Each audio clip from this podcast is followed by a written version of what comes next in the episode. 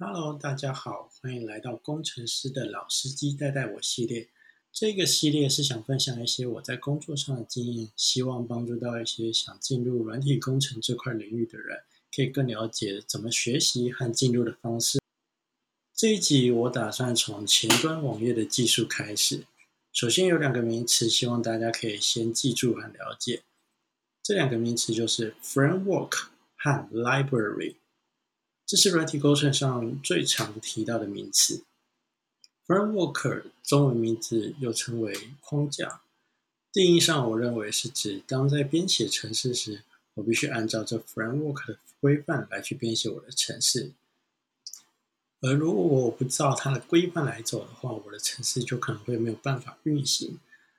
另外一个 library 就叫做函式库。定义上，我认为是指一个工具箱概念。就是当我使用到这个 library 的时候，并不会对我本身的程式有任何的影响。而就算如果我不使用这个 library 的话，也不会造成我的程式 crash 掉。我们使用浏览器搜寻看到的各种网站，因为这些都是面对我们使用者的最前线，所以都会被称作为前端 front end。而专门编写这些网站网页的工程师，就被称作为前端工程师，而要编写网页上的各种东西的话，只能使用到 HTML、CSS 和 JavaScript。HTML 可以被视作为人的骨骼，是整个网页上的基础架构。就好比我使用 HTML 设定说我的头要在我的胸腔上面。而网页呈现出来的方式就会是完全按照你定义的一样。CSS 可以看作是人的皮肤毛发，它是将你的定义出来的 HTML 可以美化的一项工具。例如，我要设定我这个网站的背景要呈现的颜色和文字上的排版要怎么呈现，要是粗体或者细体，都是由 CSS 来去设定的。最后也是最为重要的，就是 JavaScript，可以视作为人的关节和肌肉，它是可以让你的 HTML 和 CS 动态变化的一种工具。而最为重要的是，它可以透过我们可以使用 JavaScript 来去跟我们的伺服器端来做连接，可以从伺服器取得资料，然后可以呈现在我们的网站上面。但是在前端的世界里，可不只有这些。为了帮助工程师可以更好、更快的建立这些网站，也产生了许许多多的 framework 和 library 来去帮助前端工程师。所以在前端的领域上，有几个你绝对不能不知道的当前前端 framework 御三家，分别是由 Google 推出的 Angular。Facebook 所领军的 React.js，以及由前 Google 工程师制作开源的 Vue，但是这并不代表说前端的 Framework 只有这三家哦，只是说以目前的业界来说，这三家的 Framework 是几乎一定会被提到的，也可以说是几乎一定会是被需要在使工作上所使用到的。那我们就来一一的介绍这其中的差异吧。Angular 早期又被叫做为 AngularJS，是由 Google 在二零一零年所推出的。其最著名的特性就是它的 Two-way Data Binding。什么是 Two-way Data Binding 呢？简单讲来说，就是今天有个变数叫做 A，而我们设定它的值是十二。然后我将这个变数 a 绑定到我们网页上的一个输入框，而一旦我从网页上输入框去修改这个值的话，它的变数 a 的值也会跟着变动。这在推出当时推出的时候，可是相当具有一定的热度，讨论热度，因为早期没有出现这个特性的时候，我们要去。去监测网页上的变化是非常麻烦与困难的，所以这推出来的时候是相当受到网前端工程师的喜爱，但是也因为早期 framework 的设计问题和这个特性所延伸出来的问题，而造成它之后的第二版整个大改版，修正了一些他们设计上的错误以及困难，而正式改名称为 Angular。而现在 Angular 发展至今，也是有相当许多的企业在使用。依照最知名的 LinkedIn 统计，Angular 的职缺数是最多的。但是这当然不一定是适用在台湾，但也可以从这个统计得知，Angular 的使用率是相当高的。其生态圈的特性是属于比较像是家全家桶式的概念，什么意思呢？就例如说，如果我今天想要制作一个动画。那我不需要去上网去找资料，看有没有人已经做好了这个动画。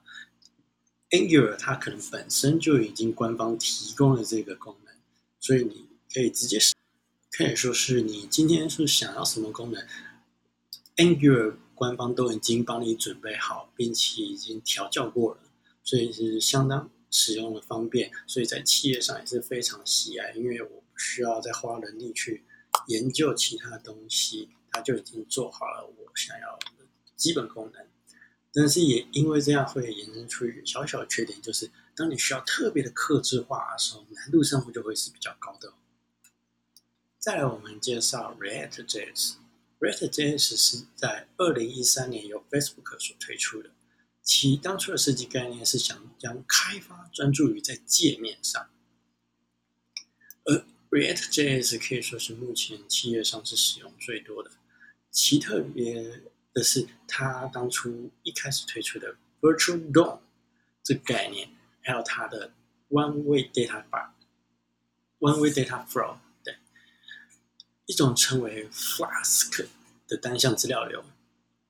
React 的生态圈可以说是相当蓬勃发展，你可以在网络上找到许许多多有关 React 的套件或者是 Library 来去使用。而 Facebook 也依照 React 的写法而开发了其他更多延伸的工具，像是可以用来制作成 Mobile App 的 React Native，还有可以编写 VR 的 React VR。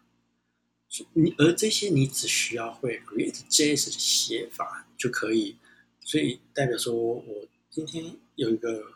我已经会了 React JS，如果哪天突然想要写一个 App 的时候，我也可以直接使用 React Native，而且写法不会有太多的差异，是相当好的一个跨平台的 From A Framework。除此之外，React JS 在前端领域上也是相当领先技术的一个框架。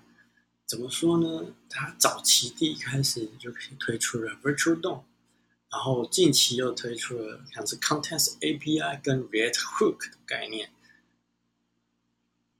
算是一个相当在求新求变的团队在开发的框架。然后最后就是 View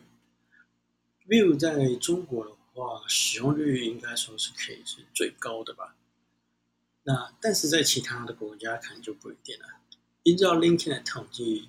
全球上 Vue 的职缺还是有待增加的。那 Vue 的推出，相较于前两者 Angular 跟 React 是最晚的，所以在推出的时候，它吸收了前两者的精华，Virtual DOM 和 Two-Way Data Binding，它在 Vue 里面也都可以做得到。那 Vue 呢，它提供了我觉得算是非常好的 CLI 工具，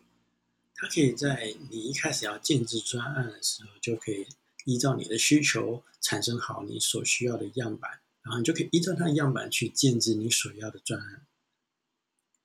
然后也因为 Vue 它是由社群推动的关系，所以其更新率我觉得算是蛮频繁的，算是不错的。然后在设计上有许多模仿 React 的部分，像是它依照 React 来设计出了 Virtual DOM 的概念，还有。最近也依照 React Hook 来想要设计，像是 View Hook。蛮特别的一点呢是 View 的写法的话，你可以是将 HTML、CSS 跟 JavaScript 写在同一个档案里面。所以如果我今天想要在其他的地方使用同一个 component 的话，元件的话，我都是可以很方便的去转移的。